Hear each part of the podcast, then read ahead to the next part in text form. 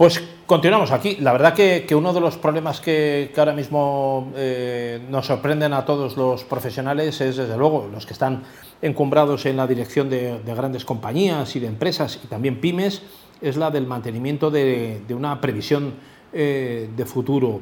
Las empresas se intentan comprar y vender, intentan buscar también eh, nuevos socios y, accionistas que entiendan que el esfuerzo de los últimos años ha valido la pena, pero eso no, no, siempre, no siempre es fácil. Tenemos al otro lado del teléfono a una persona que sabe mucho de esto, es Soli Sacal, es el CEO de Rombus Global Consulting, también fue el creador y es el CEO de Seven Roots. Le damos las, buenas tardes. Eh, don Soli Sacal, muy buenas. Buenas tardes. Muchas gracias eh, por atender nuestra llamada y, estar ahí un, rato con nosotros. Eh, sé que no es fácil, estamos a 4 de julio, que es fiesta en los Estados Unidos, fiesta nacional, eh, pero no es fiesta, no es fiesta aquí, por lo menos a usted le veo trabajando, ¿no? Le veo trabajando mucho. Sí, la verdad es que estamos aquí desde, desde la mañana y yo creo que incluso con muchas semanas por delante, pocas vacaciones vamos a hacer. yo creo que venimos de años con vamos a decir, eh, pero bueno, con la oportunidad de, poder darle la vuelta a todo, todos los sentidos, con algunos nubarrones por, por, llegar. Esto es así, yo creo que tenemos que ser conscientes de que probablemente estamos preparando el, el, terreno para una eh, recesión. Eh, al final, el tema de la inflación, expertos en, macroeconomía pues, mejores que yo seguramente lo pueden explicar muy bien, pero vamos, escenario viene complicado, por lo cual cuanto antes anticipemos las medidas mejor.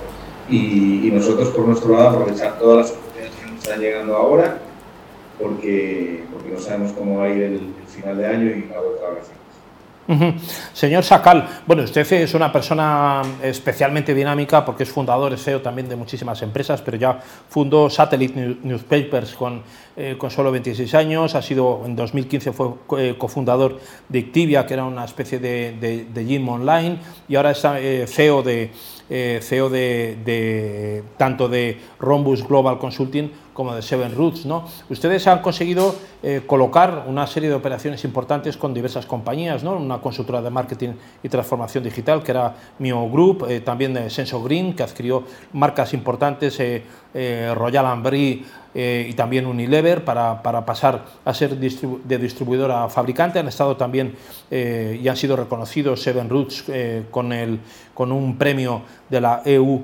Business School Foundation, es decir, están en, una actividad que en momentos de, de crisis como los que se están viviendo, pues eh, parece realmente asombroso. ¿no? ¿Cuál es un poco la clave de las empresas que tienen suerte y aciertan en su colocación de activos y, pueden dar continuidad a su, a su, comercio exterior y a sus productos eh, de aquellas que no lo consiguen? ¿Cuál es un poco la, la, varita mágica de esto?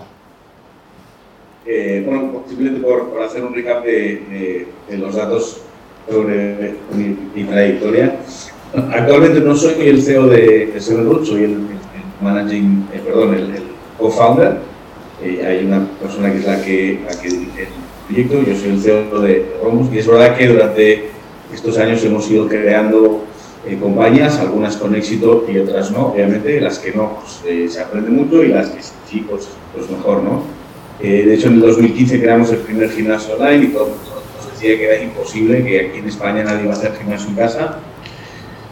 Y, y bueno, nosotros eh, por nuestra manera de trabajar nuestro mindset, que eso es parte de la explicación y la respuesta a la pregunta, ¿no? es, crear compañías, oído como hacían nuestros padres eh, y nuestros abuelos, ¿no? es decir, eh, pues que tiene una idea, que el mercado lo valida y, que vamos a notar ya una vez, capitalizamos y a partir de él el funcionar.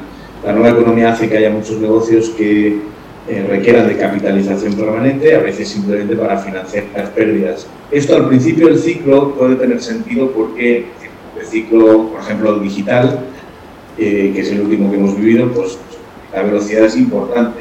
Hoy ya no, hoy, hoy ya prácticamente hay de todo, estamos al final del ciclo de digitalización, con lo cual tenemos que tener mucho cuidado en, en invertir en compañías que estén perdiendo dinero. ¿no? Esto está al abasto de muy pocos vamos a decir que en compañías con mucha tecnología, con mucho I más D, y luego las otras es prácticamente una lotería. Al final, winner takes all, como dicen, al final una es la que va a tener éxito.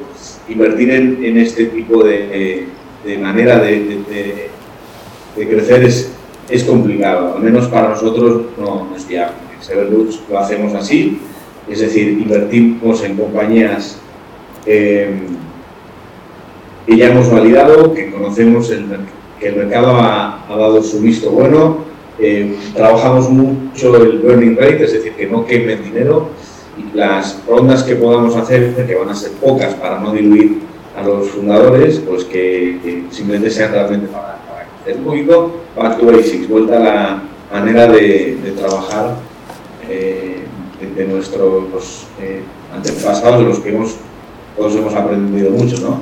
Eh, y finalmente en Rombus, pues como consultora tenemos la suerte de tener un departamento muy activo en, en corporate y ahí pues, pues tenemos la suerte de ver muchas compañías de diferentes sectores, nuestro nicho es entre 5 y 50 millones de euros, lo que diríamos pues, una pyme, una pequeña y mediana empresa en este país son las que al final pues, pues levantan la economía del país. ¿no? Las grandes corporaciones o los Big Four son las que trabajan en empresas grandes, nosotros estamos en el hito donde podemos dar quizás un valor añadido, más cariño, entender al, al empresario y explicarle por qué a veces es bueno vender en otras culturas, en Estados Unidos es bastante más habitual.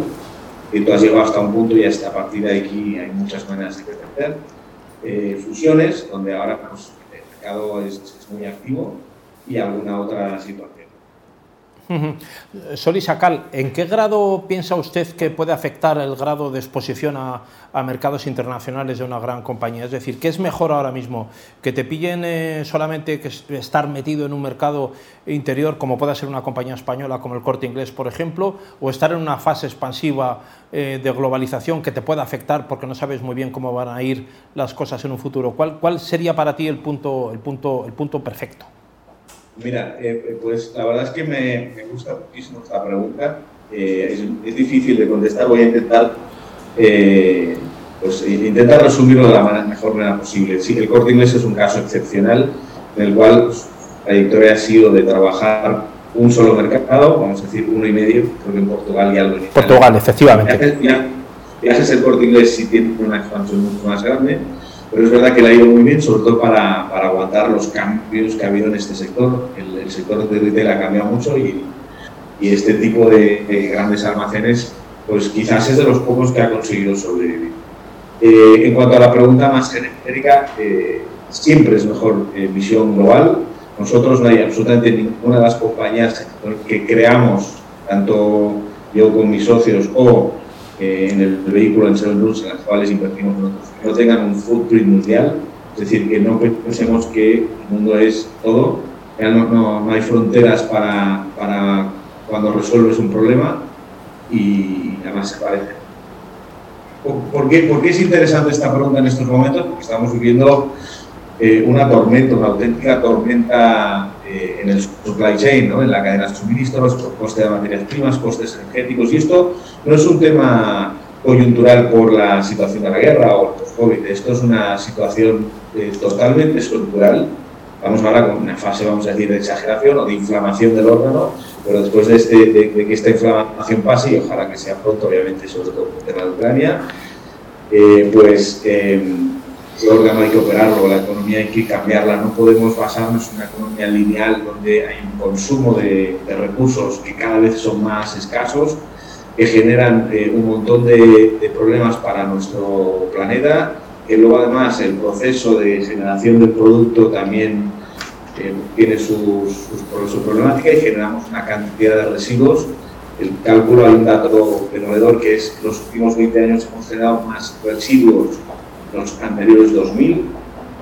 Igual ahí vamos a darle la, visión positiva, ¿no? Como buenos empresarios y economistas no podemos quedarnos con el dato negativo. Ahí hay una oportunidad, ahí hay riqueza y lo que es pues, un residuo para, ti puede ser algo interesante. Con lo cual, aquí estamos repensando nuestra economía y trayendo nuestro, a lo mejor por la nueva situación eh, económica mundial, por la situación en China que ha decidido, pues obviamente, reorientarse hacia su mercado, eh, pues aprovechemos para, para, modificar esa manera de trabajar, de fabricar y de invertir. Pensemos en una economía circular, donde hay valor prácticamente en todo el, círculo, donde tú puedes, además en los dos sentidos, el upcycling desde el residuo hasta el producto es elevarlo de, de menos a más, donde a lo mejor tú haces solo una parte, pero pensar en la economía de forma lineal es completamente obsoleto y el que no se transforme, hay sectores que tienen más tiempo que otros, hay otros que ya no tienen tiempo, probablemente no va a estar. Entonces es, un gran momento, es muy interesante y por eso me gusta mucho la, pregunta, es una pregunta que tiene muchísimo que, que explicar. Con lo cual, siempre el fútbol mundial a pesar de la tormenta. Es decir, estoy pidiendo que vayamos el barco hacia la zona de tormenta pero porque es la única manera. Quedarse quieto no va, a funcionar. Hay que ir con cuidado, pensar en que tu producto puede resolver eh, servicio trabajo pues, puede resolver problemas prácticamente en todos los países. No hay, una diferencia.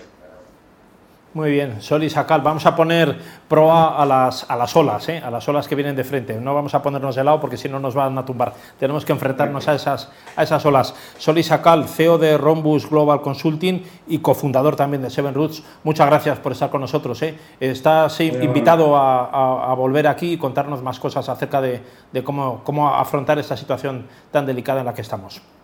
Un placer, muchas gracias. Gracias, Sol y Sacal.